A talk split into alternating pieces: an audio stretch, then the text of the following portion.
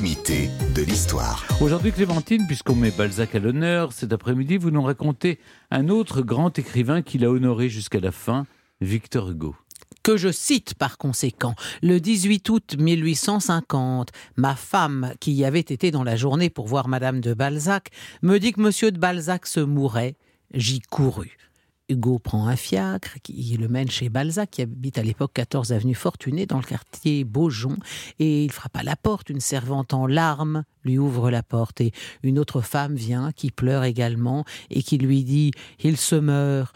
Les médecins l'ont abandonné depuis hier, il a une plaie à la jambe gauche, la gangrène y est. Alors ils ont dit Il est perdu et ils ne sont plus revenus. Ce matin, à 9 heures, monsieur ne parlait plus. Madame a fait chercher un prêtre qui a donné à monsieur l'extrême onction. Monsieur a fait signe qu'il comprenait. Depuis 11 heures, il râle et ne voit plus rien. Il ne passera pas la nuit. Hugo poursuit. Je demandai à voir monsieur de Balzac. Nous traversâmes un corridor, nous montâmes un escalier couvert d'un tapis rouge et encombré d'objets d'art, vases, statues, tableaux, crédences portant, des émaux. Oui, on est bien chez Balzac. Balzac hein. Puis un autre corridor et j'aperçus une porte ouverte. J'entendis un râlement haut et sinistre. J'étais dans la chambre de Balzac. Monsieur de Balzac avait la face violette, presque noire, inclinée à droite, la barbe non faite, les cheveux gris et coupés courts, l'œil ouvert et fixe. Je le voyais de profil. Et il ressemblait ainsi à l'empereur. Victor Hugo, même au chevet de Balzac, il reste quand même euh, fidèle à lui-même. Il poursuit, une odeur insupportable s'exhalait du lit. Je soulevai la couverture et je pris la main de Balzac. Elle était couverte de sueur. Je la pressai. Il ne répondit pas à la pression. C'était cette même chambre où je, je l'étais venu voir un mois auparavant. Il était gai, plein d'espoir, ne doutant pas de sa guérison, montrant son enflure à la jambe en riant. Nous avions beaucoup causé et discuté politique tout ça, vous voyez, le, récit est extrêmement complet et détaillé hein, de, Victor Hugo. Je, n'en cite là que quelques extraits. Et à ce moment-là, la garde malade dit à Victor Hugo, il mourra au point du jour. Rentrer chez moi, c'était un dimanche, poursuit Hugo. Je trouvais plusieurs personnes qui m'attendaient. Je leur dis, messieurs, l'Europe va perdre un grand esprit. Il mourut dans la nuit, il avait 51 ans. Et c'est Victor Hugo, dans la foulée de cette visite au chevet de Balzac sur son lit de mort, qui va prononcer le 29 août 1850 l'éloge funèbre de Balzac, dont je vous cite à présent un extrait. L'homme qui vient de descendre dans cette tombe était de ceux auxquels la douleur publique fait cortège. Dans les temps où nous sommes, toutes les fictions sont évanouies.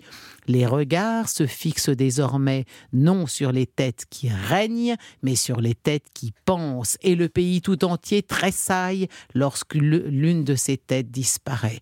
Aujourd'hui, le deuil populaire, c'est la mort de l'homme de talent, le deuil national, c'est la mort de l'homme de génie. Ah, qu'on est bien servi quand c'est Victor Hugo qui ah fait votre éloge funèbre. Et en plus, ça, tout ça reste tellement vrai, ces, ces considérations sur, sur les têtes qui pensent et, et le pays tout entier qui tressaille lorsque l'une de ses têtes disparaît. Et plus loin, tous ces livres, alors là, ça résume tellement magnifiquement l'œuvre de Balzac, mais par Victor Hugo, tous ces livres ne forment qu'un livre, livre vivant, lumineux, profond, où l'on voit aller et venir et marcher et se mouvoir avec je ne sais quoi d'effaré, de terrible, mêlé au réel, toute notre civilisation contemporaine, livre merveilleux que le poète a intitulé Comédie et qu'il aurait pu intituler Histoire, qui prend toutes les formes et tous les styles, qui dépasse Tacite et qui va jusqu'à Suétone, qui traverse Beaumarchais et qui va jusqu'à Rabelais, livre qui est l'observation et qui est l'imagination, qui prodigue le vrai, l'intime, le bourgeois, le trivial, le matériel et qui par moments, à travers toutes les réalités brusquement et largement déchirées, laisse tout à coup entrevoir le plus sombre et le plus tragique idéal.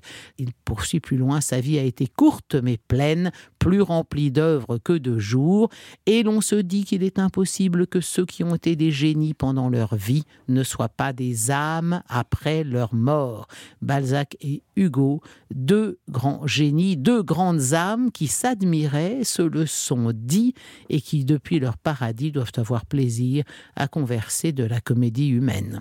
Et on dû avoir beaucoup de plaisir à vous écouter, Clémentine. Ah bah, je pense que Hugo Ah aimait, oui. beau- Hugo Il aimait aimait beaucoup, il aimait beaucoup s'écouter. Ah oui, oui, bah oui, oui. Ouais, mais c'est oh là là, c'est grisant de se mettre dans la ah dans les dans Ah les pas de. Ah, Vous savez bien ça, Stéphane, c'est votre métier aussi. Bah hein. Merci Qu'est-ce que c'est beau.